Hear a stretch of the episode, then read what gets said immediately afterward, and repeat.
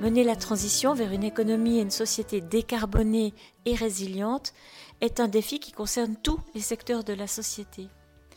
Cela suppose de former tous les étudiants aux enjeux socio-écologiques, bien que de manière différenciée, dans toutes les disciplines. Alors l'ingénieur, parce qu'il se situe historiquement à la croisée d'objectifs sociétaux et de contingences matérielles, eh bien il est déterminant dans la transition socio-écologique. Pour en discuter, Pédagoscope donne la parole à Damien Michaud. Damien pilote le projet de transformation des écoles d'ingénieurs au Shift Project. Ingénieur diplômé de l'école des mines de Douai et titulaire d'un master en éthique, écologie et développement durable, il est convaincu que la génération des jeunes ingénieurs jouera un rôle fondamental dans la transition écologique. Il interroge le rôle de l'ingénieur pour la société dans ce projet. Alors je lui ai demandé ce qu'il entendait par l'ingénieur comme pilier de la transition écologique et énergétique. Bienvenue dans cet épisode.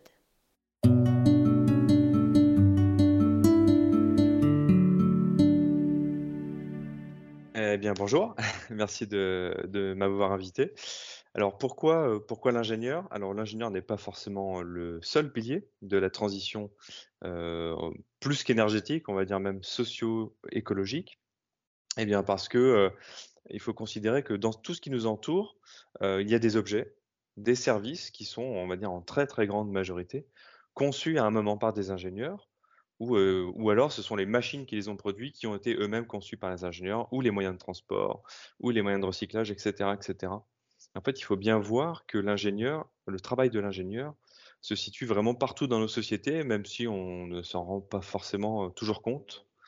Et voilà, comme je le disais, même quand c'est un service, il y a toujours un travail d'ingénieur quelque part derrière, que ce soit pour un support informatique, des déplacements, fournir un objet, etc. Et donc, voilà, quand, on constate la, crise écologique et sociale qui est, vraiment en train de, s'accélérer en ce moment, et qu'on constate aussi que l'ingénieur est au centre de la conception de tous ces objets-là, on sait très bien qu'il y a un lien entre les objets, la technologie, les modes de production et les pollutions et les effets sociaux et les effets sociétaux et le changement climatique et la biodiversité, etc., etc. Donc voilà pourquoi est-ce qu'on pense qu'il y a vraiment quelque chose à faire autour du métier de l'ingénieur, puisqu'il est vraiment au centre de la conception des infrastructures, des objets, des services qui nous entourent. Donc si on arrive à, renverser la vapeur, je dirais notamment sur la manière de concevoir tout cela, il n'y a pas que ça, mais c'est, on va dire, c'est un des grands volets d'action, c'est la manière de concevoir tout cela. Eh ben, on, aura peut-être gagné quelques points, notamment par rapport au changement climatique. Peut-être qu'on aura retardé un petit peu les échéances.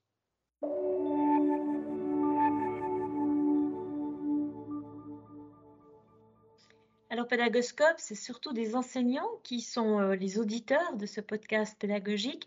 Et imaginons que je sois enseignant dans une haute école d'ingénierie et que je me dise oui, j'aimerais bien adopter cette stratégie un peu plus, mais comment m'y prendre concrètement? Comment changer ma façon d'enseigner Comment créer des occasions d'apprendre qui intègrent cette dimension alors que je suis souvent déjà euh, sous le poids d'un programme très très lourd? Comment entamer finalement une réflexion là autour? Alors je dirais qu'il n'y a pas une recette magique qui s'appliquerait partout. Ça, c'est vraiment quelque chose à retenir parce que si c'était euh, si facile que ça, bah, je pense qu'il y aurait plus de personnes qui l'auraient déjà fait, évidemment. Donc euh, voilà, c'est comme euh, tout le reste à propos de la crise écologique. Tout est complexe, tout est interconnecté. Donc, si vous êtes enseignant, moi, ce que je vous suggérerais, c'est déjà d'essayer de mieux comprendre quels sont ces sujets voilà, on parle de transition écologique, mais qu'est-ce que ça veut dire finalement? Il y a plein de sous-sujets qu'il faut quand même comprendre un minimum. Et à mon avis, euh, la première étape, c'est euh, la formation ou l'auto-formation pour essayer de déjà déceler un petit peu, avoir peut-être une première vision globale de tout ça, essayer de, trouver des ouvrages ou des conférences ou euh, participer à des, ateliers qui permettent d'avoir une vision globale de, certains sujets. Ah bon, la fresque du climat qui est assez connue, permet de donner un petit aperçu du changement climatique et surtout de, ce que c'est que le changement climatique et ses conséquences. Je dirais que c'est un, premier fil qu'on pourrait tirer, mais il y en a plein d'autres. Euh, donc la première chose, à mon avis, c'est déjà de se former un petit peu. Je sais qu'on n'a pas tous beaucoup de temps, mais ça vaut quand même la peine pour pas tout de suite se diriger vers un sujet qui serait euh, peut-être trop, euh, trop emblématique ou pas forcément adapté à son propre domaine d'enseignement. Et une fois qu'on a fait ça, bah, y a, je dirais qu'il y a deux grandes questions. Il y a qu'est-ce que l'on veut enseigner à, ce propos-là et comment on veut l'enseigner. Et sur le quoi, donc sur le qu'est-ce que l'on veut enseigner, bah, là je dirais que euh, il s'agirait, euh, comme dirait euh, Michel Lusso de, de l'école urbaine de Lyon, qui est spécialisée sur l'anthropocène. On a beaucoup discuté avec lui sur cette question-là. Il s'agit principalement de continuer à enseigner finalement son domaine, mais en essayant de trouver quel est le, front anthropocénique de son, euh, de son domaine d'enseignement. Donc, euh, je ne sais pas si l'anthropocène va parler à tout le monde, mais on pourrait très bien dire le front écologique ou l'angle euh, sociétal, ou voilà. En tout cas, essayer de trouver quel peut être le rapport de près ou de loin avec son domaine d'enseignement. Et derrière, il y a la question de est-ce qu'on l'enseigne de manière anecdotique? Est-ce que c'est un petit exemple à droite à gauche? Est-ce que c'est un est-ce que c'est une contextualisation au début de cours, par exemple, ou, plutôt en, fin de cours, une ouverture? Là, il n'y a pas de, a, pas de, on va rien imposer, personne ne va rien imposer. L'idée, c'est de faire euh, ce qu'on pense être le, bon, le, meilleur, et ça dépend aussi de vos matières. Donc, euh, si vous êtes, euh, nous, on a beaucoup travaillé sur les écoles d'ingénieurs au Shift Project. on peut prendre l'exemple des cours d'anglais ou des cours, enfin des cours de langue en général on peut se dire, bon, il n'y a pas vraiment de rapport avec ça. Bah, au contraire, c'est plutôt l'inverse. C'est comme on n'enseigne pas des matières scientifiques qui vont directement former l'ingénieur à de la technique, mais à d'autres compétences, eh ben, on est beaucoup plus libre sur les sujets. Donc, par exemple, si vous êtes enseignant d'anglais ou d'allemand, bah, ça va peut-être être beaucoup plus facile de choisir un sujet très pointu. je ne sais pas, un sujet philosophique ou éthique, par exemple, c'est vraiment très approprié, par exemple. et voilà, en le faisant en anglais, par exemple.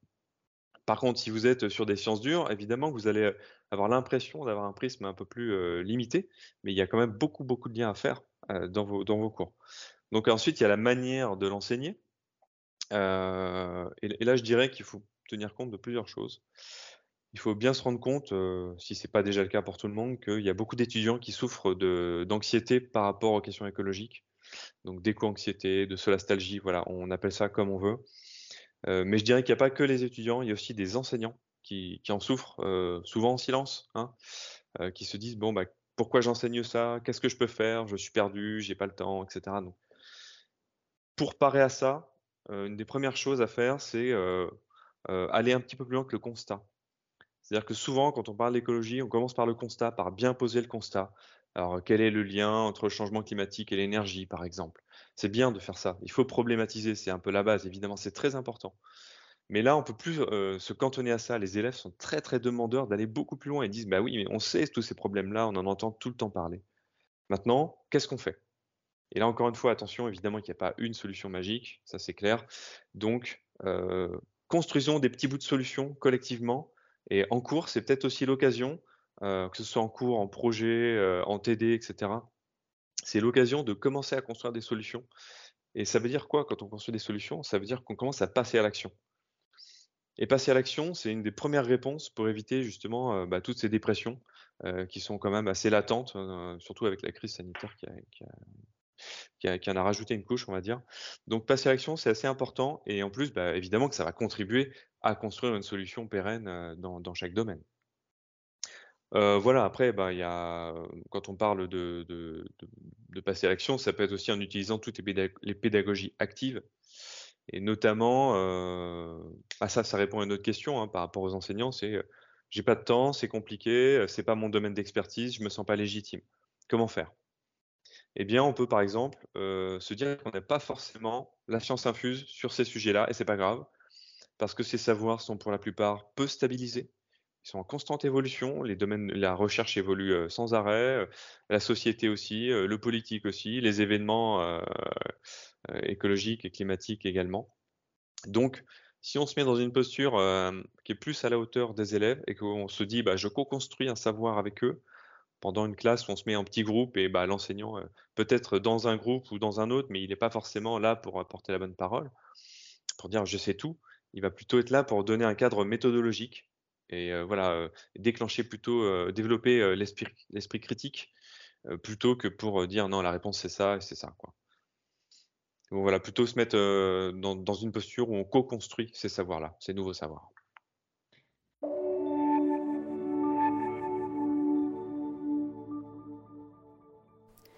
Alors votre exemple me parle beaucoup puisque j'enseigne l'anglais à des étudiants de première année bachelor en sciences de l'ingénieur, euh, ingénierie civile, technologie de l'information et de la communication.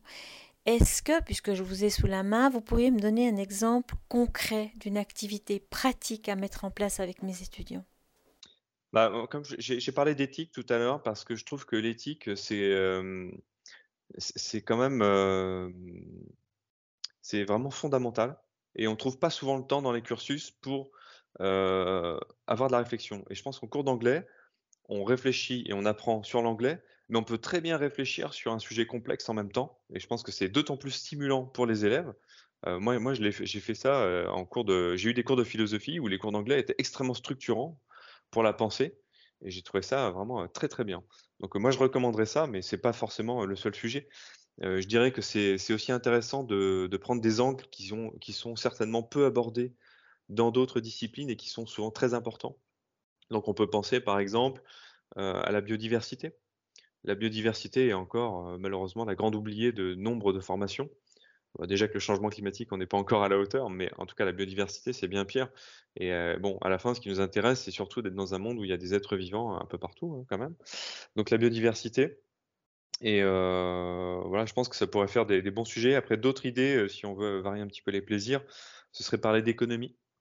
Bah, comprendre un peu quelles sont les propositions alternatives à l'économie euh, qu'on appelle orthodoxe, c'est-à-dire bah, l'économie la, plus connue dans notre monde euh, qui est plutôt mondialisé, donc euh, où on vise tout le temps la croissance, et montrer qu'il y a d'autres indicateurs qui existent et d'autres modèles économiques qui existent et qui sont tout aussi intéressants. Voilà pour les idées. Fantastique, un grand merci. On touche quand même aux valeurs de la personne, aux valeurs intrinsèques, aux valeurs du champ disciplinaire, mais aussi aux valeurs de la personne.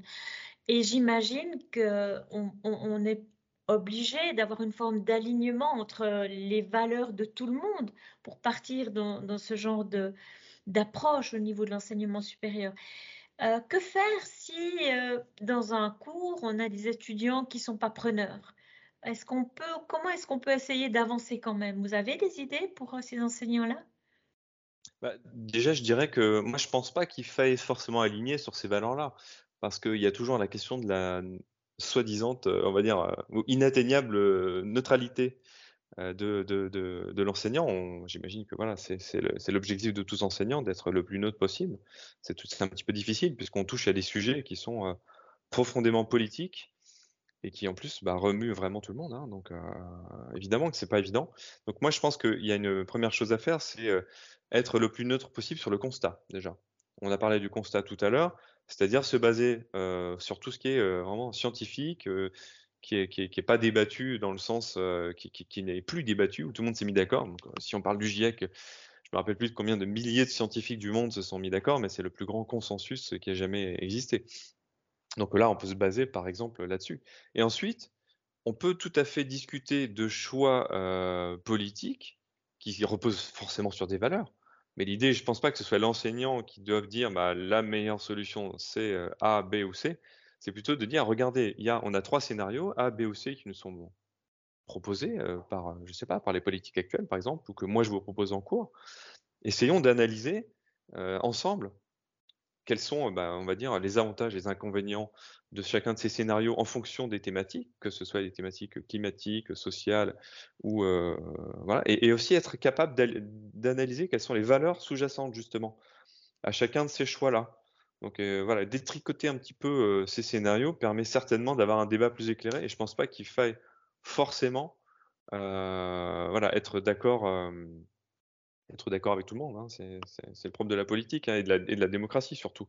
C'est être capable de débattre sur des sujets sur lesquels on n'est pas toujours d'accord. Euh, ensuite, bah, si les étudiants ne sont pas preneurs, bah, je pense que c'est vraiment aussi parce qu'il faut essayer d'avoir une posture la plus active possible, à mon humble avis, et essayer de trouver de l'angle aussi qui puisse les intéresser. Peut-être que euh, euh, j'imagine, nous on entend souvent des étudiants qui nous disent, bah, on en a marre de, quand on nous parle du changement climatique, on connaît tout. Sauf qu'en fait, quand on fait des, tests, on s'aperçoit que ces étudiants-là, en moyenne, ils n'ont pas une connaissance si bonne que ça. Ils ont l'impression, parce qu'ils ont certainement beaucoup regardé euh, de conférences ou éventuellement lu de livres. Mais euh, bon, la plupart ont une connaissance quand même un petit peu superficielle, malheureusement. Et donc, il faut trouver une manière de faire. Donc, si on commence par un cours de 50 heures sur le changement climatique en amphi, ça va pas forcément le faire.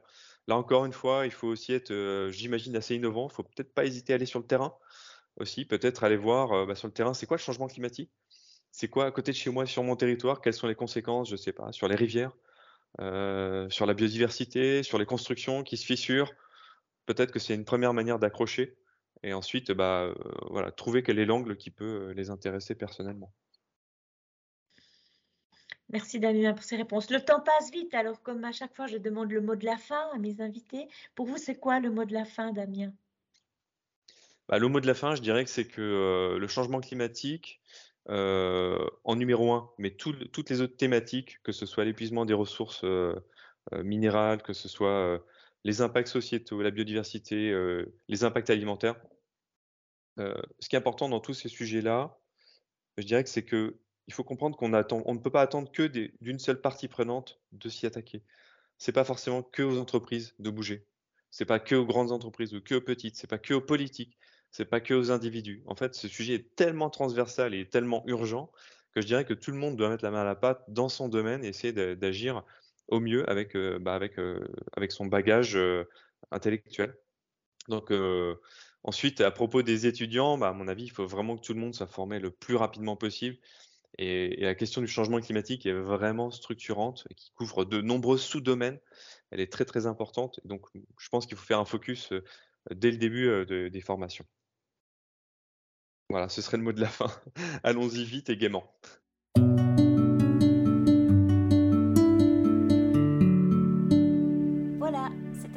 aujourd'hui. Un grand merci d'avoir écouté cet épisode. J'espère que le format vous a plu. Si oui, dites-le moi avec 5 étoiles ou même un petit cœur sur iTunes. Et si vous n'êtes pas fan d'Apple, ce n'est pas grave, il y a d'autres manières d'aider et de soutenir Pédagoscope, comme partager ce podcast avec deux ou trois de vos collègues et vos amis peut-être. Cela m'aidera énormément à poursuivre cette initiative et qui sait, cela les aidera peut-être eux aussi. Vous retrouvez cet épisode et plein d'autres ressources sur pédagoscope.ch. N'hésitez pas à me faire part de vos commentaires ou même à postuler pour participer à un épisode de Pédagoscope si vous le souhaitez. Merci et à très vite pour un nouvel épisode.